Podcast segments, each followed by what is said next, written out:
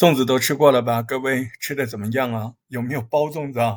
我告诉你，大石头，我就是包粽子小能手，真的，我是我家务会的很少，我也不知道为什么，我什么上辈子要不就是个天生的面点师傅啊，或者怎么的啊？就像我这种人，就就切菜都切不好，但是我包包子、包饺子、包粽子，哎，我都是家里第一名。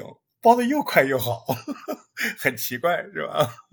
说这个主要是向大家道一声端午的快乐。嗯，端午节除了吃吃粽子，哎，有闲散的时间，我也看看书，看看节目，听听自己的，听听别人的。昨天听了呃罗老师的罗振宇的节目，我还挺喜欢听的。哎，很凑巧，我昨天听到的罗振宇的节目就是关于前段时间我们说的刻意练习这件事情。再又碰到昨天有两位听众或者说小伙伴，哎，给我私信，他们就同时说到了这个问题。一位呢说的是他觉得他已经做了一段时间节目了，但是好像最近就怎么折腾就还是那个水平。他自己说的啊，就是那我觉得肯定就是我们说的瓶颈期啊，可能到一个时间，哎，感觉怎么干不上去了。还有一个呢。呃，另外一位网友他说他摸不着头脑，不知道怎么开始对着话筒就能聊天。那结合这几件事儿揉在一块儿说，其实就挺简单的。无论你是刚刚入门找不到那个感觉，还是说你已经很流畅的可以做一些呃听上去听感还不错的节目了啊，但你找不到更好的进一步往上发展的这个动力。或者方法，那结合刻意练习，那结合罗老师的那个节目，还有我们前两天讲的，哎，我觉得就是一回事儿。那拆解开来说，那不就是这样吗？你首先你要明白，呃，什么是舒适区，呃，对不对？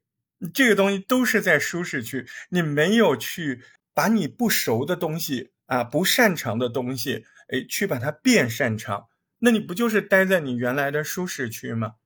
那所谓的不舒适的区域，就是进步的空间呀，而且就是那个从你不会到会那个过程，那不是一蹴而就的，嗯，那这个过程其实就是刻意练习的过程。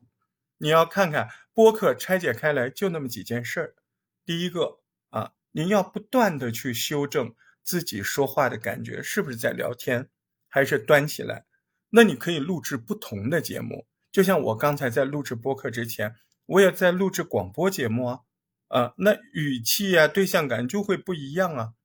那这个东西你要慢慢去比对。所谓刻意练习，就是不停的修正，然后自己修正不了，找那个比自己稍微高一点的人，太高不行，人家不耐心你这小毛病，对吧？哎，找自己在这方面比自己好一点的，让他帮你去辨别。在辨别、修正、改变，然后熟练的改变，把不舒适区变成了舒适区，你不就进步了吗？那这是语气方面。那你要说整个播客节目的创作，那你就多找一找啊啊！可能为什么你觉得进入瓶颈期？哎，觉得怎么努力还是原来那个水平？那不也就换句话说，叫你最近一段时间自我感觉进步不多吗？那进步不多，是你没有挖掘你的不舒适区啊，你还待在你舒适区啊，就是你会的东西你老搞，你又不去搞搞你那些不擅长不会的，那你这辈子不就这水平了吗？那因为你没学习呀，你说我学了，我在搞，你那不叫搞，你那叫停留在舒适区。所以真正的进步，它一定就是针对自己不擅长的、接受不了的、不习惯的。反正种种让你感觉到不舒适的，你看我今天就在克服不舒适，因为我牙齿里面有一个小角，不停的在磨我的口腔，就让我的口水特别多。你今天有没有发现？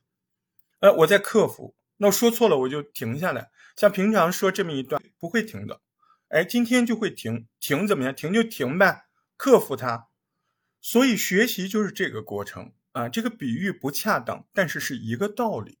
如果你一直哎，就是感觉特别舒服，嗯，那这是我给你打预防针了。你要学新东西了，或者说你要纠正更多自己你还没有意识到的毛病了。